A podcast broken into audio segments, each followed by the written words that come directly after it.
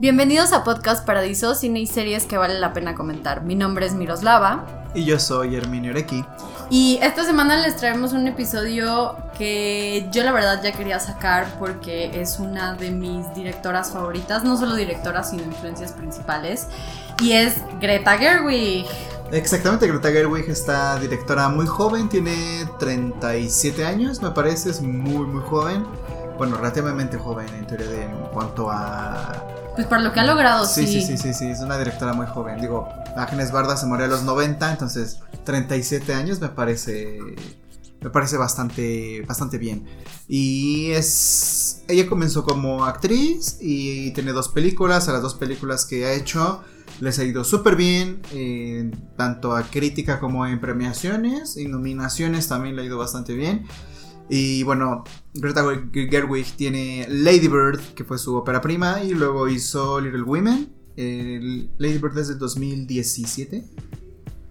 Eh, y Mujercitas, Little Women es del año pasado, 2019. Sí, eh, Greta empezó trabajando en el 2006. Su primer película como actriz es una película que se llama LOL. La verdad, yo no la he visto.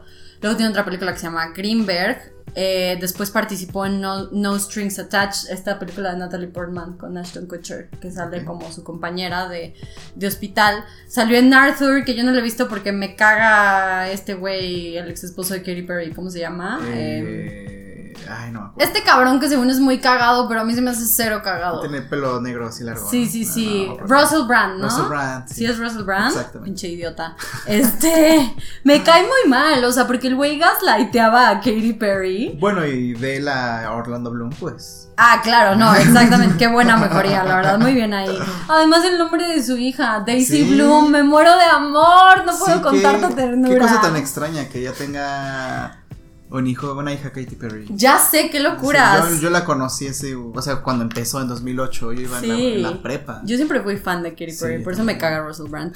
y sale en To Run With Love también, que es muy interesante porque por todas las alegaciones que hubo sobre Woody Allen, Greta eh, públicamente dijo que ella no tenía idea de qué era lo que estaba pasando porque si no, no hubiera accedido a trabajar con él.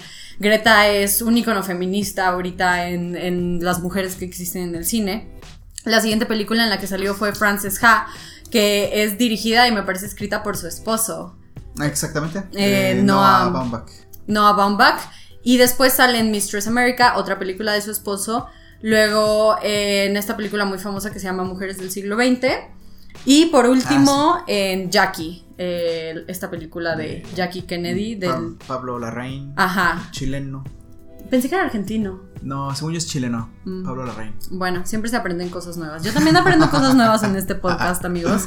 Eh, y esas son las actuaciones de Greta. A mí me gusta mucho la, la manera de actuar de Greta porque justo entra en un género no muy famoso que se llama Mumblecore. O. Momcore, una cosa así, creo que así es el nombre, no sé, corríjanme en los comentarios. Y eh, tiene como esta cara muy... Me gusta mucho Greta porque no es particularmente la belleza heteronormada estereotípica que tenemos. Es, de hecho, tiene facciones como más pronunciadas, tiene una mandíbula muy pronunciada, tiene una nariz grande y ella es, muy alta. No tiene como ese cuerpo de supermodelo que Exacto. es delgadita, ¿no? Que a lo mejor ves a Natalie Portman, que es como más esa figura, muy estilizada. Greta, ¿no? Greta es, es más alta, es como más grande, ¿no? Su estructura ósea es más grande y aún así se me hace una persona sumamente atractiva, eh, con mucho appealing. En To Run With Love me encanta cómo la vemos porque la vemos como un personaje muy desarreglado, desenfadado, se podría decir, pero muy natural, muy ella.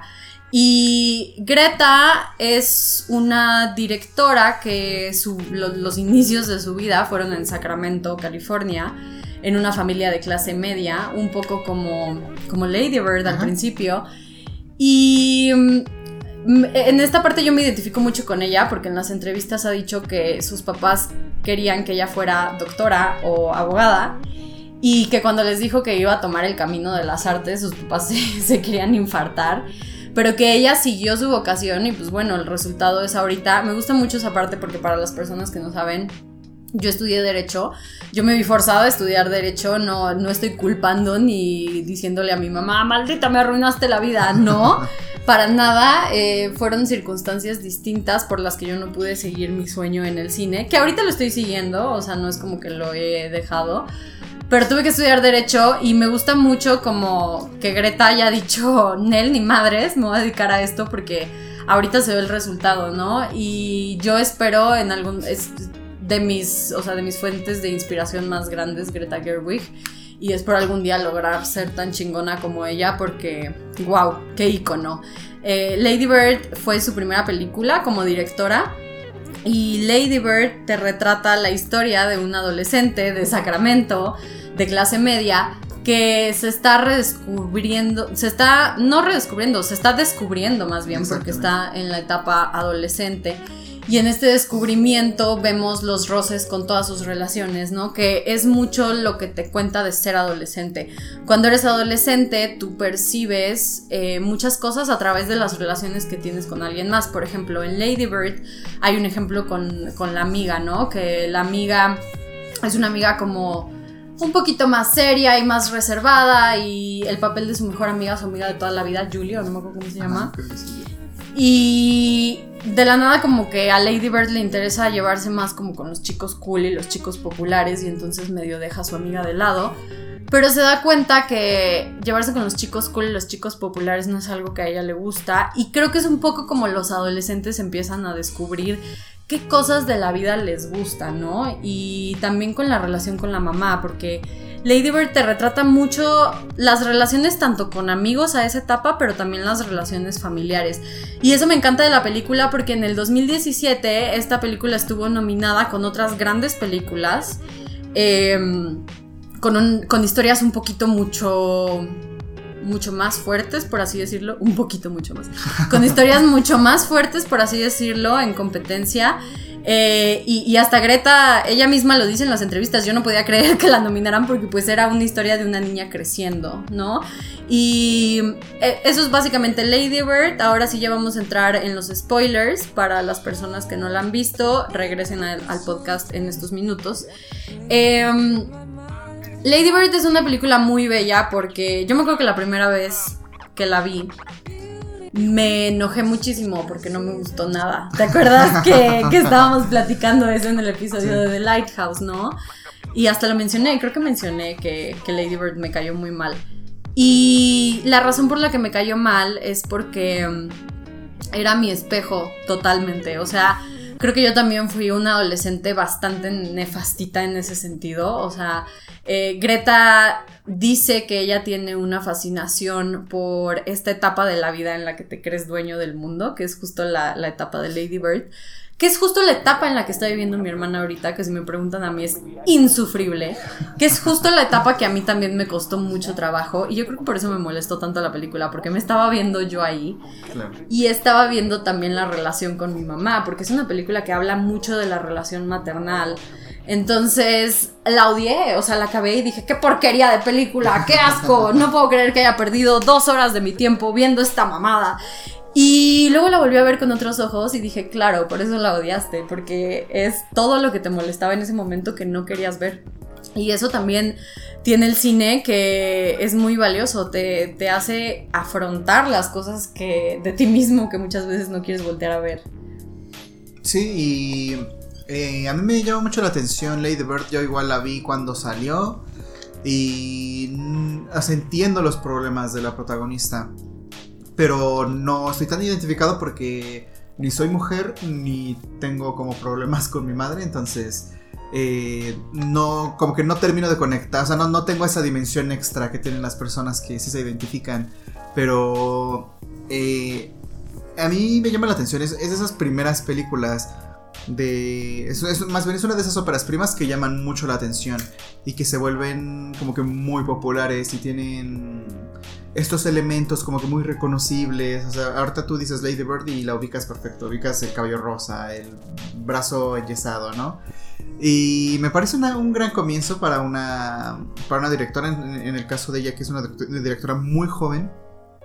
Eh, tiene, yo creo que tiene muchas influencias, tiene mucha influencia yo creo que de Woody Allen, por ejemplo, en la forma de hacer el cine. Y no sé cómo haya influenciado su relación con Noah Baumbach para hacer, eh, para hacer cine, porque a él tampoco lo conozco tanto, de él solo he visto Frances Ha y he visto Marriage Story, que también son como historias como que muy cercanas, muy locales, muy de de relación aparte de, de relaciones interpersonales también. Y mm, no sé, se me hace interesante. Es una gran película. A mí me gusta, me gusta mucho, me gusta mucho el soundtrack. Además, es muy buen soundtrack. De hecho, lo tengo, lo compré eh, hace poco. Bueno, ya hace como un año lo tengo. Y. Ojo aquí, Choc, ¿verdad? Por si nos está escuchando, saludos. Eh, pero sí, no sé, eh, tú, yo creo que tú tienes un poco más que decir en cuanto a la parte de, esta relación madre-hija. Yo he estado viendo, pero yo por el video de Hereditary que hice hace unas semanas, Em, más bien que publiqué hace unas semanas, tuve que ver varias películas de relación madre-hija y eh, principalmente Hereditary, que es una aproximación desde el terror más como más convencional, lo que es terror terror y vemos lo que vemos como las secuelas de lo que te deja tu madre, lo que te deja tu madre y y, y cómo vives con eso. En el caso de la protagonista de Hereditary, que es Annie Graham, ella tiene como que este acomplejamiento por eh, por nunca haber tenido una buena relación con su madre. Entonces cuando fallece su madre, no le importa realmente. Es como de, se murió, pero tengo muchas cosas dentro de mí como resentimientos. Y lo lleva en eso, Ari Aster lo lleva a un lado totalmente paranormal, donde se descubre que la madre estaba en un culto y todo eso lleva a la desgracia de la familia. Y otra película de la que me acuerdo de relación madre e hija específicamente es otra que tiene que ver con el video de Hereditary que se llama Sonata de Otoño de Igmar Bergman. Y es también una relación madre-hija bien, bien difícil. Porque la madre es una pianista muy reconocida internacionalmente. Y ella deja a su hija eh, durante su infancia para dedicarse al, a tocar el piano. Y hay como que y eso es lo que complica la relación porque después de tantísimos años de que no ha visto a su hija y de que su hija ha pasado por tantas cosas, la vuelve a ver y ahí es como el encuentro, el, el enfrentarte con tu madre y decirle todas las cosas que tú tienes dentro de ti. Y en ese caso la protagonista le dice algo así como... ¿Es mi sufrimiento tu placer secreto? O sea, y, y, y la cámara enfoca a la, madre. Y es, bien interesante. Esas dos películas son muy buenas. Hereditary es drama. Sonata de Otoño es. No, perdón. Hereditary es drama y terror. Y Sonata de Otoño es directamente un dramón entre la madre y la hija.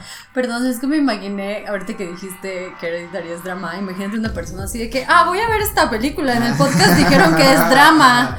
No tiene nada malo para mí, que le tengo pavor a las películas de terror. ya sabes. Y al corte a alguien sin cabeza. No, Ari no. Oye, pero hablando de películas de relación madre-hija, también no sé si has visto esta que se llama The Piano Teacher de Michael Haneke. Ah, ah no, no la he visto. Eso está como un poco más enfermiza porque pues, se trata de una. Mejor es Haneke. Sí, exacto, es Haneke. Es que, bueno, está bien interesante mencionar esto. A lo mejor creen que no tiene mucho lugar, pero yo creo que lo interesante también de hablar de cine es en este caso eh, tenemos Lady Bird que es relación madre-hija, y cómo otros directores o directoras han hecho el mismo trabajo, ¿no? El mismo concepto, cómo otros directores agarran la misma idea, pero la representan de una forma completamente distinta. Sí, porque ahorita saltamos a Lady Bird y va a ser totalmente distinto porque es el estilo de Greta Gerwig. Y básicamente de esto trata el podcast. No solo hablamos de una película en específico, sino nos gusta ramificar un poco para que se den una idea, eh, lo que dice Herminio, de otras personas cómo están representando el mismo concepto y la misma idea, pero para que también se queden con estas ganas de seguir sabiendo más y conociendo más directores. Y por eso les damos estas, estas menciones, aunque crean que no tienen nada que ver, tienen mucho que ver. Eh, Michael Haneke es un director medio loquillo. Tiene una película que me fascina que se llama Funny Games. Funny Games, es más eh, famosa. La más famosa, exacto. Tiene dos versiones, ¿no? La polaca y la norteamericana con Naomi Watts. Yo solo vi la original, no he visto el remake, pero sé, entiendo el remake está muy bueno. Entiendo que es como cuadro por cuadro, todo es lo mismo, ¿no? Eh, yo no he visto la original, curiosamente no la he conseguido, pero el remake me fascina. O sea, es de esas películas que me marcó de pequeña. Y también un soundtrack muy bueno, ¿eh? El de esa película de terror. Em, y Michael Haneke tiene esta película que se llama The Piano Teacher, de una señora de cuarenta y tantos años que es una maestra de piano excelente, así que tiene premios y es muy reconocida y bla, bla, bla, ¿no? Esta señora tiene una relación enfermiza en la que ella eh, cuida a su madre, pero su madre tiene una relación que donde ella no la deja ir, ¿no? O sea, ejemplo, tiene 45 años y... Mm, y sigue viviendo con ella y controla cada movimiento que, tiene la hija, ¿no? O sea, por ejemplo, cuando la hija se va a la academia, llama a la academia y le tiene que contestar ella para saber que está en la academia. Esa clase de cosas. Y entonces esta, esta señora empieza a desarrollar manías sexuales súper extrañas en las que se meten navajas a la vagina. O sea, es un pedo loquísimo. Ajá, Michael Haneke, de nuevo, ¿no? Y nada que ver, o sea, nada que ver en cuanto a género, pero es relación madre-hija enfermiza, ¿no? Se podría considerar hasta de terror un poco porque está medio loca. Y pues todo aquí se torna oscuro cuando ya la hija tiene una relación con alguien, ¿no? Porque pues cómo se va a ir. Está muy chida, la verdad.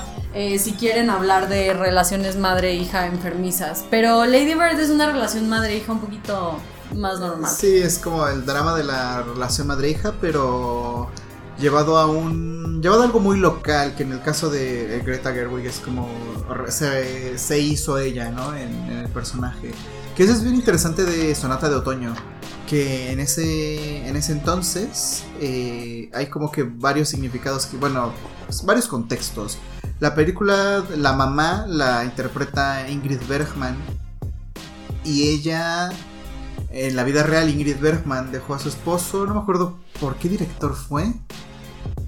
No sé si fue Rossellini, la verdad no me acuerdo, pero dejó a su esposo y a su hija para dedicarse, bueno, para hacer las películas con este otro esposo, y dejó a su hija totalmente desatendida. Entonces, como Ingmar Bergman sabía eso, dijo, ya sé quién va a ser al personaje de la mamá de mi personaje Sonata de Otoño. Entonces, como ver ese tipo de... Mm, de, coincidencias en la vida real es bien extraño. Y en el caso de Greta Gerwig, ella creo que es mucho más evidente, ella es más, digamos, como autobiográfica, me parece, y se nota mucho, ¿no? En la familiaridad de... Pues fíjate que lo que estás diciendo sí y no, porque yo, ñoña de, de Greta Gerwig, me leí ahí unas entrevistas de, de las películas.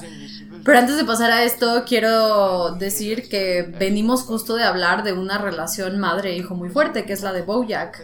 Ah, eh, entonces también ahí, por ejemplo, en series tenemos otro ejemplo de relación madre-hijo, ¿no? Eh, madre-hija. Y Greta le preguntan mucho si esta película es autobiográfica, pero eh, ella dice que lo que hace es que creó al personaje como a ella le hubiera gustado ser. O sea, que como que siempre tuvo este ímpetu de ser rebelde, pero que en realidad no era para nada ella, sino que ella siempre quiso ser así, ya sabes, de pintarse el pelo y eh, que le valiera. Lo único, dice que lo único que tienen en común es que las dos, tanto Lady Bird como ellas, asistieron a colegios católicos de puras mujeres. Que en eso yo también me siento identificada, porque yo también en la primaria, no todos los años, pero sí muchos años fui en colegios de puras mujeres católicos también, entonces entiendo lo que es la crianza católica porque es un pedo horrible que te meten en la cabeza así, o sea, es, es asqueroso la, manera en la que los colegios católicos te meten sus creencias. Entonces me gusta mucho que Greta lo critique, porque pues me imagino que Greta ahorita es una persona sana y atea, eh, como todas las personas sanas. Y... Um, y entonces, no es cierto, amigos, ustedes pueden creer en lo que quieran. Yo solamente estoy a favor de la religión del amor, así de hippie soy. Em, pero no metan a sus hijos en colegios religiosos. Denles la opción de que ellos crezcan y puedan tener sus propias creencias. De verdad, a mí la culpa católica es algo que me persigue a la fecha. O sea cosas que ni siquiera te tienen. Y, y, es en todo su discurso, ya sabes, por mi culpa, por mi culpa, por mi gran culpa. o sea, es todo el discurso de la Iglesia Católica. Pero bueno, ya sin meternos en temas de religión, porque aquí así vamos a perder 70 seguidores. aquí em, nada más adoran a la Iglesia Satánica y a Black Phillip. Es verdad, sí, porque ya lo hemos mencionado varias veces. No, que chavos, nos han pasado cosas bien raras desde que grabamos tanto terror, ¿eh? Hemos tenido un buen de fallas como tonterías, pero ya, ya hasta lo dijimos de que, ay, nos ha de pasar por hablar tanto de Satán. Sí, puede ser. ¿eh? O por no hablar lo suficiente, puede ser. O por no hablar lo suficiente. Nos está diciendo, oigan, ¿qué les pasa? Está la mención obligada. Este, a Black Phillip. Y, y, entonces me gusta mucho esto de Lady Bird porque aparte mucha gente le tira a Greta Gerwig por ser blanca y dicen que romantiza el privilegio blanco en sus películas. Ahora, yo no considero que esto sea cierto. Uno, porque ella es una persona blanca, no se va a poner a hablar de infancias negras porque es algo que no conoce. Los escritores y creadores hablan de cosas que conocen por lo general. Entonces, creo que también hay muchas personas en la situación que explican en Lady Bird y es algo muy común, es algo muy ordinario, hay muchas personas que se pueden sentir identificadas con ese mensaje, entonces yo creo que mientras una película llegue a una persona y eso signifique algo para ella, ya es lo que importa, no tanto como eh, si se está enfocando en la raza o en el género, o si me explico que está chistoso porque yo siempre digo que odio a los hombres, pero este, creo que eso es lo importante de la película y eso es lo importante del cine de Greta, es un cine que independientemente de todo te está llevando un mensaje y eso está bonito. Me gusta mucho como el personaje de la mamá es un personaje que no lo retratan como un ogro, pero tampoco lo retratan como un ángel. ¿no? Es una mamá. Es una mamá. Y entonces mucho de lo que te quiere decir eh, Greta es que te pone estas dos mujeres en diferentes etapas de su vida. Em, Lady Bird, por un lado, apenas va a salir a la vida, apenas va a salir de la escuela preparatoria, va a ir a la universidad a perseguir como su sueño, que es lo que quiere hacer, que es en las artes, por supuesto. Y su mamá, por otro lado, ya está en una edad de su vida que es por lo general la edad de un retiro, ¿no? O cierto descanso, que es cuando ya los hijos se van. La mamá no quiere que su hija se vaya a Nueva York, quiere que se quede en California para poder ver a su hija. Y pues esto es bien doloroso para ella porque no sabe cómo decirle toda la película que no quiere que se vaya. O sea, y eso me, me toca el corazón porque la mamá no es como que no quiere que su hija sea feliz, por supuesto que quiere que su hija sea feliz. Y tanto que al final accede a decirle Lady Bird, eh, mm, ¿no? Es, es como algo que yo recuerdo. Y eso me da mucha ternura porque es como un movimiento de la mamá de, ok, ya sabes, de ya te estoy aceptando. Y como lo mencionaba en el episodio pasado, muchas veces tendemos a no ver a los papás como papás, sino verlo, digo, no ver a los papás como personas, sino verlos como papás. Entonces, yo empatizo muchísimo con la mamá porque está perdiendo a su hijita, está, su hija se está yendo, le está doliendo muchísimo, no sabe cómo convencerla, pero quiere que sea feliz, pero, o sea, tiene todo esto que le está pasando, más aparte, o sea, pues se van los hijos y muchas veces como que los matrimonios ahí es cuando se dan cuenta que ya, que ya no estaban funcionando. Entonces, como todas estas cosas que le están pasando a la mamá, tanto a la mamá como a Lady Bird, se me hace... Eh, desde esa perspectiva algo muy bello porque sí empatizo mucho con las dos, empatizo con el ímpetu de libertad que tiene el personaje de Lady Bird, porque a mí me hubiera encantado haberle dicho a mi mamá, no voy a estudiar derecho y hazle como quieras, ya sabes. A mí me hubiera fascinado, a mí me hubiera gustado. A la fecha tengo 25 años y no me pinto el pelo de colores. Este, ajá, y justo porque no quiero que le dé un infarto a mi mamá, ¿no? Y me encanta mi color de pelo también es eso. Y este, pero entiendo, entiendo muy bien lo frustrante que, que puede llegar a ser, porque aparte Lady Bird todo el tiempo busca constantemente la aprobación de su mamá. O sea, haga lo que haga, se junte con los chicos cool, se empieza a vestir de cierta forma, como cuando está buscando el vestido de graduación. Y entonces eh, le, le, dice a su mamá, así como que se empiezan a pelear por una tontería. Y luego le pregunta como, ¿te caigo bien? Y la mamá le dice, te amo, ¿no? Eres mi hija. Y le dice, sí, pero te caigo bien, o sea, de, te caigo bien como persona, ¿no? Y la mamá como que se queda eh, así paralizada, porque por supuesto que en ese momento no le cae bien su hija, o sea, nadie quiere a los adolescentes, todos son unos pendejos, o sea, y, y es la etapa, no las personas, es la etapa, o sea, es la adolescencia la que los hace imbéciles. Y pues eso es lo que me gusta muchísimo de, de Lady Bird. Ahí este bueno, yo creo que es importante mencionar el origen de estas películas de, de jóvenes y de adolescentes. Porque hasta hace unos años el cine de adolescentes no era una cosa. Es decir, el cine como tal enfocado en la juventud. Yo creo que aparece con John Hughes, que es el director de películas como... Eh, Say anything. ¿Cómo se llama la del... Breakfast Club. Breakfast Club, Sixteen Candles, la de. Ferris Bueller. Ferris Bueller Day Eh, y ahí es donde empieza, porque no había un director que se tomara tan en serio esos problemas. Como que no se fija, como que los problemas juveniles no eran algo en el cine hasta que lo hizo. Y de ahí, bueno, yo creo que ahí hay mucha influencia, ¿no? De, de ese tipo de películas de coming of age, de, de, de jóvenes eh, con problemas reales. Y pues des- nos, nos da origen, eh, bueno, ese es el origen y nos da pie a cosas como Lady Bird. Y Booksmart, que es la primera película de Olivia Wilde, que no la he visto, he escuchado que es muy buena. Yo tampoco, de hecho sale. la el- misma actriz, de la amiga. Sí, sí, sí. Eh, entonces, no sé. Eh, pero estamos como que viendo un. Nos podría ser un resurgimiento. Me interesa lo que vaya a hacer Olivia Wilde porque ella dice que Florence Pugh es la próxima Meryl Streep. Ah, ok. Y yo creo eso también, la verdad. Y Greta también lo cree. Me gusta mucho porque eh, eh, en Little Women, por ejemplo, tenemos un cast eh, impresionante. No sé si ya acabamos con Lady Bird, la, la iremos retomando. Ajá. Eh, pero en Little Women tiene un cast increíble y platica Greta en las entrevistas que una vez que Meryl se, se aceptó, se subió al barco, por así decirlo, todas aceptaron fácilmente, ¿no? Porque ¿quién no quiere Sí. trabajar con Meryl Streep? Incluso hasta en el episodio pasado se me olvidó, me da mucha risa porque todo mundo quiere trabajar con Meryl.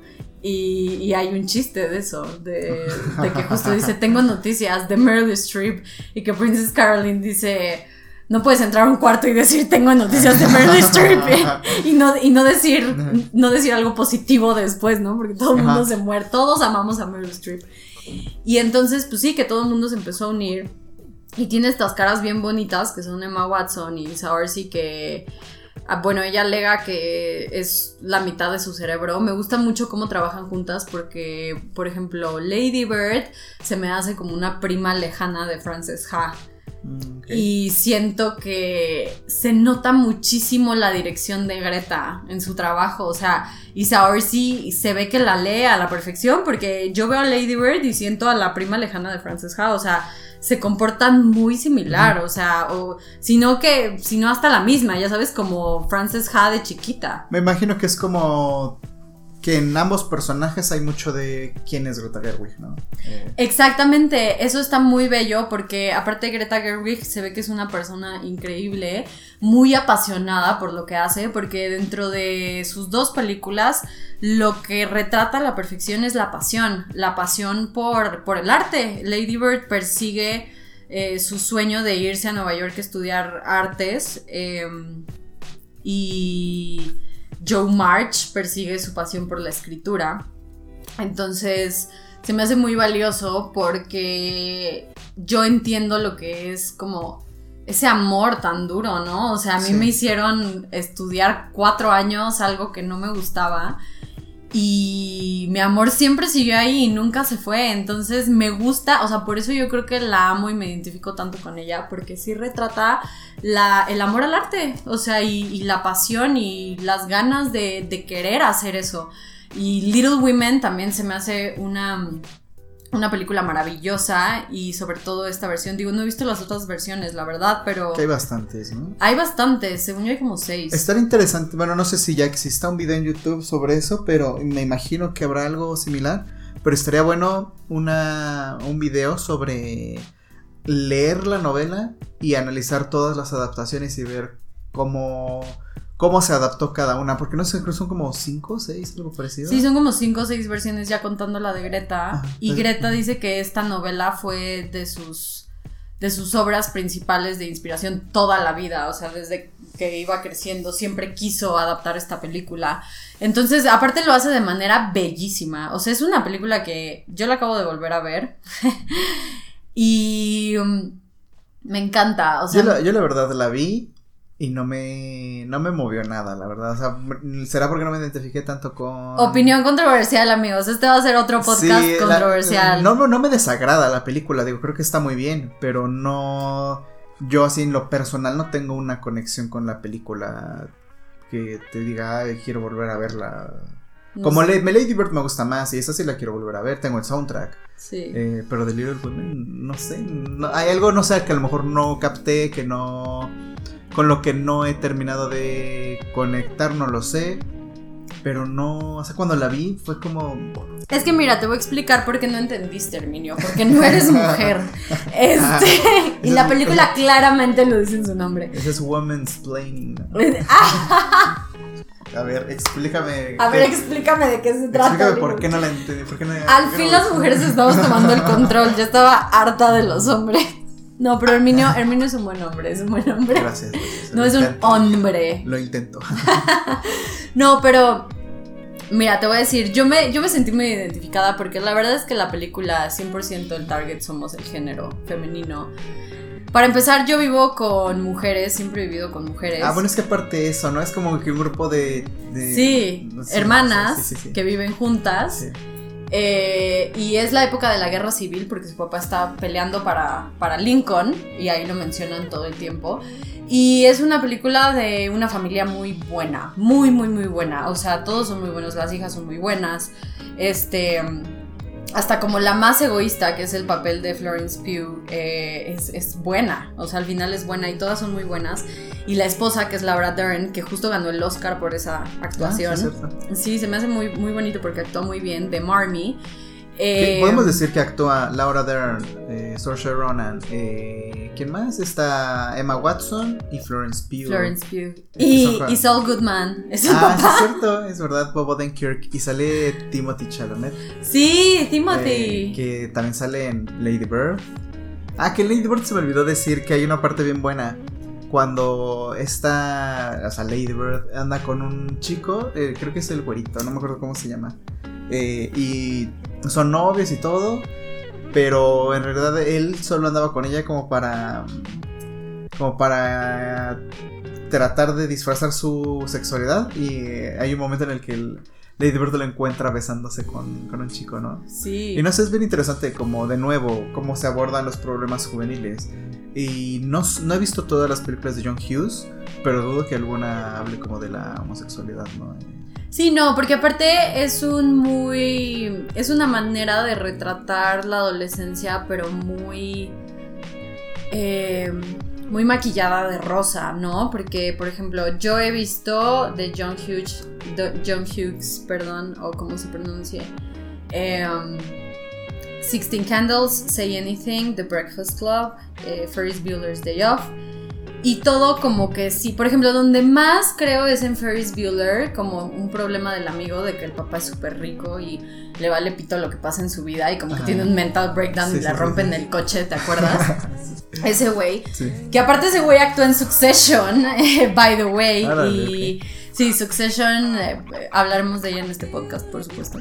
Y mm, creo que es lo más, pero fuera de, de ahí todo está muy maquillado, todo es como muy, muy rosa, muy bonito, por ejemplo. También son, en... también son problemas muy blancos, ¿no? o sea, como lo que decíamos. de- Exacto, son problemas muy decir, blancos. el, hijo que tiene, que el papá tiene un Ferrari y ese es el problema, ¿no? Que tiene un Ferrari ahí en- y todo gira en torno al Ferrari en cierto momento. Sí, no, y aparte que eran justo como los 80s, 90s, pero aparte Ajá, los 80 justamente. John Hughes tiene. me cuesta demasiado pronunciar su apellido. Este.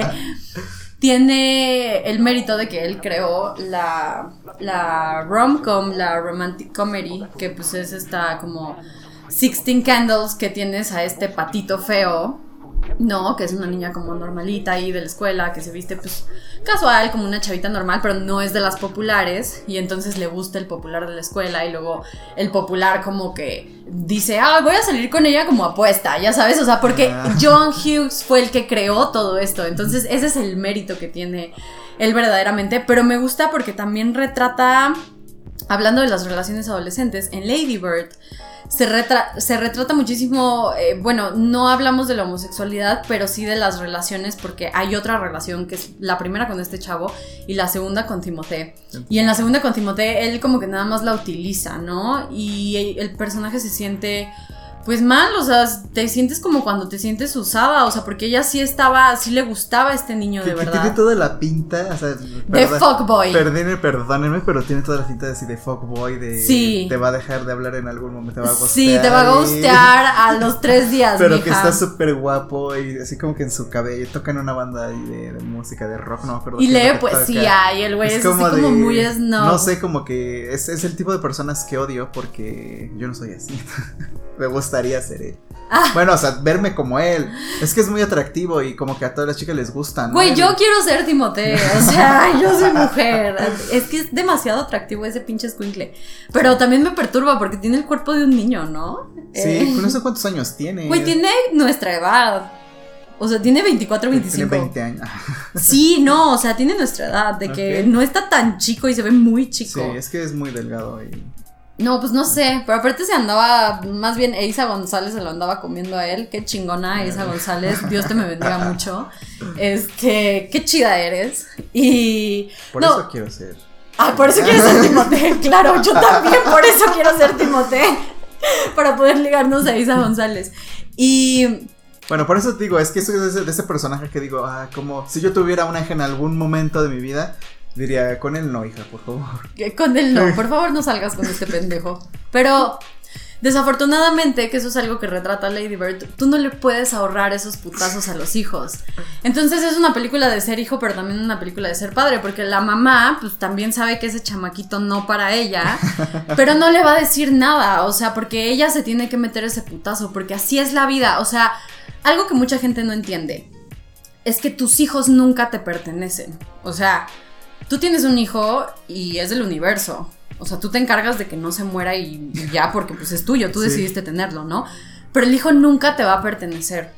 Entonces, a los papás les cuesta mucho trabajo cuando los hijos ya empiezan a formar su propia personalidad, que es justo toda esta edad de la, de la adolescencia, que están recibiendo nueva información y la están reteniendo, ya no están como a los 12, 13, que están todos pendejos y medio entienden todo, pero no entienden nada porque siguen siendo niños.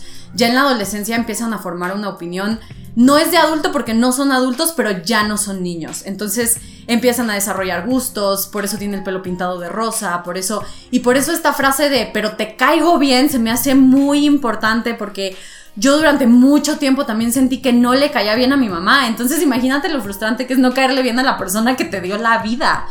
Eh, y me encanta, o sea, es muy personal Lady Bird para mí. Sí, esa es la parte en la que a mí me gustaría como conectar más, porque lo entiendo y empatizas con el personaje, pero es de eso, tiene una capa extra si, si tú eres chica y tienes problemas con tu mamá. Pero bueno, creo que es aparte algo muy común, ¿no? Eh, yo conocí a una chica que igual tenía problemas con su mamá eh, desde justo en la adolescencia y, eh, y es en ese momento en el que ella se cortó el cabello porque tenía el cabello súper largo, se corta el cabello para... Es un de- statement. Para desafiar a Es la madre, ¿no? Y, claro. y a las madres como que eso les choca. Les choca, o sea, yo tengo 25 y ahorita me quedé pensando por todo lo que he dicho la gente de pensar que yo me llevo terrible con mi mamá. Amigos, no, me llevo increíble con mi mamá. Mi mamá es mi motor de vida, la amo. Eh, pero me gusta mucho porque ya todos, ahorita los que nos están escuchando, ¿quién no tiene problemas con su mamá, no? Y esto es algo muy realista y, y es lo que te digo, cuando tú vas formando tu propia personalidad, esto que tú dices de cortarte el pelo es un acto de desafío. O sea, yo cada que me corto el pelo, mi mamá, bueno, se infarta. ¿Cómo te cortaste el cabello? Lo tenías larguísimo, se te veía hermoso. Bueno, lo quiero traer corto ahorita. Y así es mi personalidad, ya sabes, do you like Sí, me? O sí. sea, es, está cañón. Y entonces, ¿qué pasó? Se cortó el pelo, la Sí, desafió. sí, sí, se cortó el pelo súper chiquito. Y como aparte su mamá es de Oaxaca, allá como tener el cabello largo, aparte de, no sé, de algo físico, es algo que tiene un significado. Entonces como que cortar eso era agregarle algo más incluso, el desafiar incluso a la tradición, ¿no? Entonces es bien, no sé, me, me recuerda mucho a esas relaciones que he visto, no las he vivido por supuesto, pero las he visto.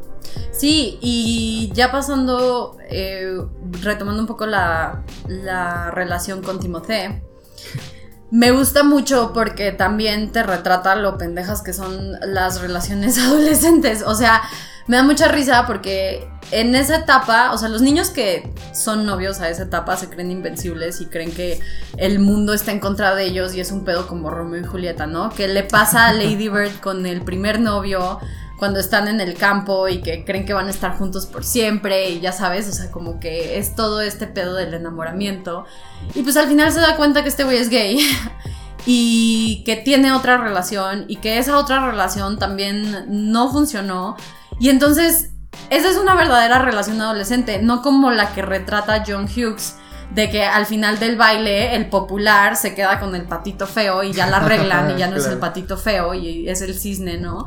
Y se queda el chico popular con la niña simplona.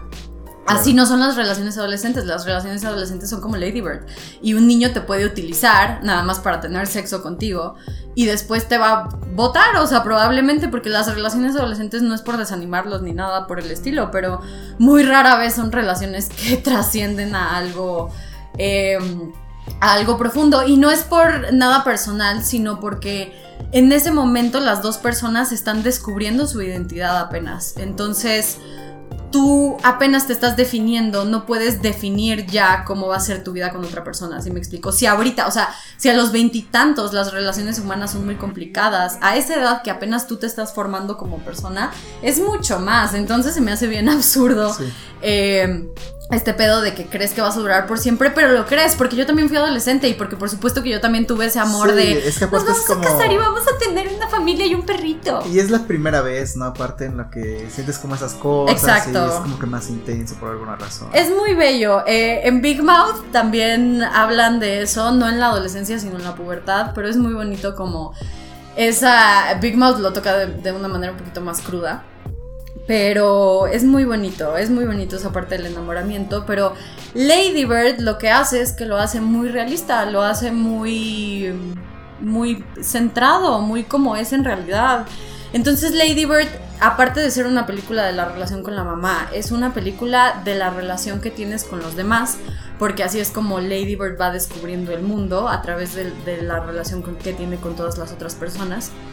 Y su relación con ella misma, que es lo que al final la hace tomar la decisión de irse a Nueva York y eso se me hace muy bonito, que no se traiciona a ella misma, ella sigue sus convicciones hasta el final y batalla y le duele porque pues obviamente la opinión de la mamá siempre es lo más importante y la entiendo, pero sigue su propia voluntad y eso se me hace muy muy muy bonito, que es más o menos lo que vemos en, en Little Women, a pesar de ser una una novela de época y de adaptación, el ímpetu de libertad que tiene Joe March también es muy bonito, porque la manera en la que cuenta la historia Greta es... Em, empieza con el presente de esa época, cuando ella ya está en Nueva York escribiendo y vendiendo como historias, y después va regresando al pasado, ¿no? Como flashbacks de cuando ellas iban creciendo y pues es cuando integramos a todos los demás personajes que tenemos el personaje de Emma Watson, que es la hermana mayor. Y ese personaje... Me gusta mucho Little Women porque Little Women no intersecciona el feminismo y es un poco lo que creo que Greta quiere demostrar. Hay una frase de Emma Watson que dice, no porque mis sueños sean diferentes, quiere decir que sean menos importantes que los tuyos. Y entonces yo creo que es mucho también este mensaje de, hay que dejar de ser tan fuertes eh, juzgándonos unas a las otras. Todas tenemos diferentes sueños y no por eso somos más o menos o son más o menos importantes. Y me gusta mucho ese mensaje de la película porque la hermana mayor se quiere casar, ¿no? Y Joe March quiere ser escritora porque tenía como sus, sus pequeñas obras ahí en la casa. Y cuando su hermana se quiere casar, a, la siguiente hermana, que es Joe March, le rompe el corazón porque no quiere que su hermana se case, o sea, prácticamente no quiere crecer, quiere que se vaya con ella a Nueva York y que la hermana sea actriz, pero ella quiere seguir otro camino. Y luego tenemos el personaje de Florence Pugh, que ella también quería ser la mejor pintora y aparte quería casarse con alguien de la alta sociedad, ¿no? Y me gusta muchísimo eh, el personaje de Florence Pugh porque ella habla de que la economía en ese momento era algo, bueno, hasta la fecha sigue siendo algo muy importante, por supuesto, pero ella menciona en la película que en ese momento era la única forma en la que ella podía salir adelante para mantener a su familia, porque si no iba a ser la mejor pintora y si no podía trabajar de eso, imagínate, aparte antes, o sea, lo podemos ver como en retrato de una mujer en llamas, que ella tenía que utilizar el alias de su papá para poder vender pinturas. Entonces, si este personaje no podía ser pintora, y si no se casaba con alguien de alta sociedad, no le quedaba otra opción, era la única opción que ella podía tomar y no me molesta que recalque lo importante que es en ese momento para ella tomar esa decisión. De hecho, la admiro muchísimo por eso, me gusta mucho ese personaje. Y pues tenemos también el personaje de Beth, que es muy, muy triste como, como se desarrolla todo, pero Beth pues tenía que morir para, para que las hermanas aprendieran eso. Está muy triste y está muy feo, pero pues así tuvo que pasar. Sí, yo no me acordaba de eso, ahorita que lo dijiste se. Pero ahorita que lo dijiste me acordé de otra de, de Bergman, que se llama, en inglés se llama Cries and Whispers, y en español creo que le pusieron gritos y susurros, eh, en el que precisamente es una relación de hermanas pero ahí está llevado como a otro, a otro lado porque las hermanas no se apoyan. Son tres mujeres y la sirvienta de la familia. Entonces, estas cuatro mujeres, hay una que se enferma. Y la que es la sirvienta es la que ve en Agnes, la protagonista, bueno, la, digamos que es la protagonista, ve en Agnes una figura, la figura de una hija, porque ella perdió una hija. Entonces, se dedica a cuidarla como si ella fuera su propia madre. Y las otras hermanas son como de como que tienen sus propios problemas, en realidad no les importa mucho Agnes. Bueno, no es que no les importe, es que no tienen la capacidad de apoyar a Agnes. Y no tienen la... Ni siquiera la... No es que no tengan la intención siquiera, es como... No pueden estar con ella. No la cuidan como la cuida la sirvienta. Y... Mm, incluso eh, muere Agnes. Y eso ya lo convierte como un poco terror, este hijo Bergman porque hay una parte incluso en la que se despierta, o sea, va una de las hermanas a ver el cuerpo de Agnes y se acerca a ella y, Agnes como que despierta y la besa. Y eso es un momento bien tétrico. Pero me recordó a ese tipo de relaciones de hermanas, pero aquí esto es otro... lo llevó a otro extremo en Bergman. Ahí es el, el, extremo más como casi del terror, pero es bonito lo, es bonito lo que hacen en Little Women. Sí, y también otra película que habla no de la relación de hermanas, sino de la relación de hermanos, de Darjeeling Limited, de Wes Anderson. Es una película donde tres hermanos, cada uno ya tiene su vida y sus cosas, y de repente se reúnen porque la mamá los busca, pero la mamá vive en la India, en unas montañas, ahí como eh, una, pues, ayuda, es altruista. Y entonces los hermanos se juntan y toman un viaje en un tren que se llama The Darjeeling Limited para llegar a ver a su mamá y el viaje es como de dos semanas me parece y pues en esas dos semanas reconectan los hermanos, ¿no? Que y se ponen al tanto de todo lo que ha pasado, de todo lo que se han perdido en sus vidas, de las cosas que les duelen, de las cosas que les gustan. Es bonito, es como una reconexión de hermanos, está muy bien esa película.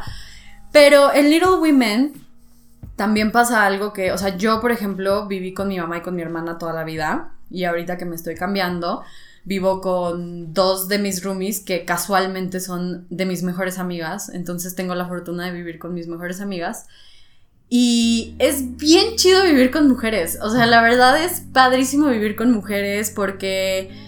Eh, por ejemplo, mis amigas y yo ahorita estamos viendo cosas de disfraces y en los disfraces todas tenemos cosas que le quedan una a la otra, pero nos, lo prestamos entre todas, ya sabes. Y pues, por ejemplo, no sé, una se encarga de cocinar y la otra se encarga de limpiar y luego como que tenemos ciertos horarios y cada quien tiene sus cosas que hacer, pero llega un punto del día o de la noche donde nos sentamos a platicar y hablamos de cómo nos fue en el día y chismeamos y, o sea, esa clase de cosas es bien padre. Y también cuando vivía con mi mamá y mi hermana, eh, pues es muy chido la energía femenina que siempre tenemos porque estamos muy, muy en sintonía, ¿no? No es como, como con un hombre que le gustarían otras cosas, como los videojuegos o el fútbol, o, ¿sabes? Sino aquí es como pura, pura hormona femenina y está muy chido.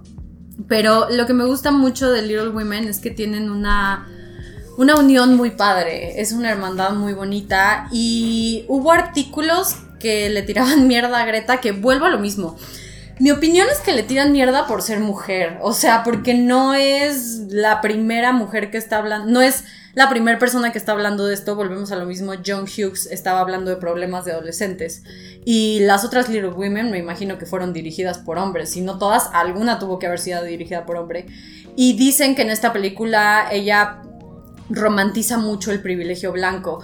Yo no creo que sea el caso. Yo creo que le están tirando mierda porque es mujer y porque está hablando de cosas, porque vuelvo a lo mismo, hay muy pocos espacios para las mujeres en el cine. Entonces, que critiquen a Greta a mí me da mucho coraje porque hay muchos hombres haciendo exactamente lo mismo, pero les vale madre porque son hombres, porque volvemos a lo mismo, ya no esperamos nada de ustedes, lo siento mucho. Y y por eso le tiran mierda a Greta, pero yo no creo que sea una película que romantice el privilegio blanco. Me parece una película sumamente bonita y creo que necesitamos películas bonitas, así como hay terror, así como hay comedia. Necesitamos algo que sea cálido, necesitamos algo que te haga decir, no me siento bien bonito estar viendo esto, porque eso es lo que yo, al menos, eso es lo que siento de Little Women. Siento que todo está precioso, todo está hermoso, hay cosas muy tristes como la muerte de Beth, pero la unión de las hermanas y la manera en la que lo llevan adelante y también cómo ayudan a la familia em, que vive cerca de ellos pero que son muy muy muy pobres y cómo le dan eh, su desayuno de Navidad, o sea, eso se me hace bien bonito, como una familia muy buena porque aparte el papá pues estaba, estaba peleando para Lincoln, entonces estaba peleando a favor de los derechos de los negros. Y es una familia muy buena y el mensaje es ese, o sea, necesitamos acciones buenas en este mundo, necesitamos más gente así, sea de la raza que sea, sea del género que sea, es broma siempre lo que digo todo de que odio a los hombres. Creo que necesitamos ser mejores personas y esa película te incita a ser una mejor persona, te incita a eso y a seguir tus sueños como Joe March. Yo la verdad es que en Joe March vi un personaje en el que me identifiqué mucho porque justo esta película salió. Para los que no saben, yo estaba a punto de irme a Los Ángeles cuando el coronavirus me, me detuvo. Iba a tomar talleres de cine justamente para perseguir mis sueños. Y entonces cuando yo vi el personaje de Joe March me sentí muy identificada porque hay una escena bellísima donde se echa un monólogo Joe y dice que está harta de que las mujeres solamente se vean como objetos o como de cosas que nada más pueden sentir y que están hechas solamente para amar. Y como esta idea del amor romántico que se tiene de la mujer, cuando las mujeres somos mucho más complejas y podemos hacer mucho más cosas. Y entonces, a pesar de que es un discurso antiguo, creo que es un discurso muy actual también, porque es quitar esta idea de, uno, del amor romántico y dos, de que las mujeres hay cosas que no podamos hacer, ¿no? Entonces, me gusta muchísimo. Eh, todo el sentimiento de libertad que, transmite Joe March todo el tiempo en la película. Sí, bueno, eh, pues yo no sé ahorita si vaya ella a hacer como algo más. Esta Greta Gerwig, no tengo idea, no la sigo tan de cerca como para saber que está en preproducción o algo así, pero yo creo que es de esos directores que, de directoras que van a hacer algo mucho, muy grande. Es decir, como que tiene ahí una un poco como Celine Siama. Hizo varias películas y yo creo que la grandiosa es eh, Retrato de una mujer en llamas.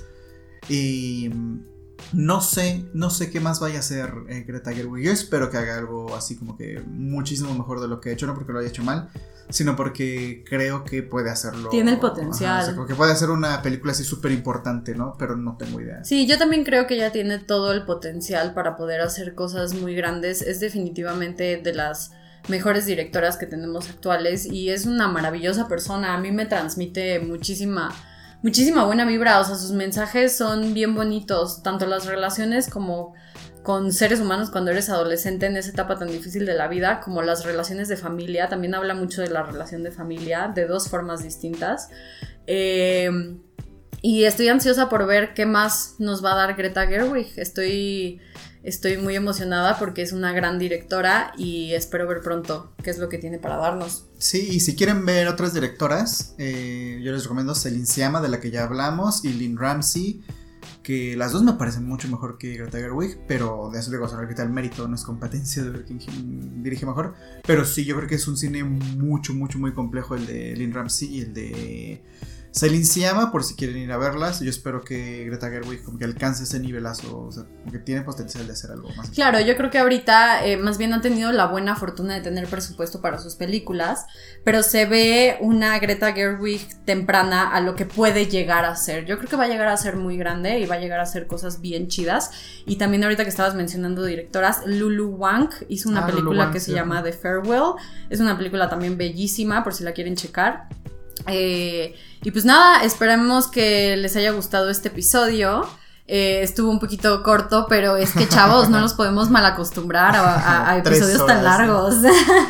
Sí, y bueno, ya saben eh, dónde nos pueden seguir en arroba podcast paradiso, Twitter e Instagram. eh, y esta semana, ¿qué, qué emoji podemos pedir para que nos... Pueden mandarnos una paloma, porque ya ves que en Un- un Lady Bird. pajarito, ¿no? Bueno, en- ajá, eh, pueden mandarnos un pajarito. un pajarito yo creo. Un pajarito, pero vamos a juntar las menciones del episodio pasado y de este episodio para el siguiente episodio. Las sí. vamos a juntar, entonces no olviden de mandarnos los anteriores. Sí, ya lo hoy, no va a haber, hoy no va a haber saludos. Hoy no va a haber saludos, lo ¿Hasta el lamentamos hasta el siguiente. Pero mándennos los pasados y los de este episodio. Recuerden seguirnos en nuestras redes sociales y cuando pongamos los tweets o las historias, de verdad, siempre mándennos las historias de que están escuchando el podcast. eh, siempre etiquétenos en esa clase de cosas, ayúdennos con los retweets. Si nos quieren seguir escuchando, la mejor manera de hacerlo es interactuando con nosotros. Se los Ah. agradeceremos muchísimo y sobre todo que se suscriban al canal y también vean el canal de YouTube de Herminio que está Ah, sí. buenísimo. Sí, sí, sí, exacto. Véanlo por si quieren una plática todavía como extra, como añadirle extra a este tipo de conversaciones, si se quieren clavar un poquito más. En YouTube me encuentran como Herminio, Orequi o Cinecdoque, también en Twitter e Instagram y TikTok como arroba Orequi. Bueno, nos vemos la próxima semana. Muchísimas gracias por escucharnos. Hasta pronto. Hasta pronto.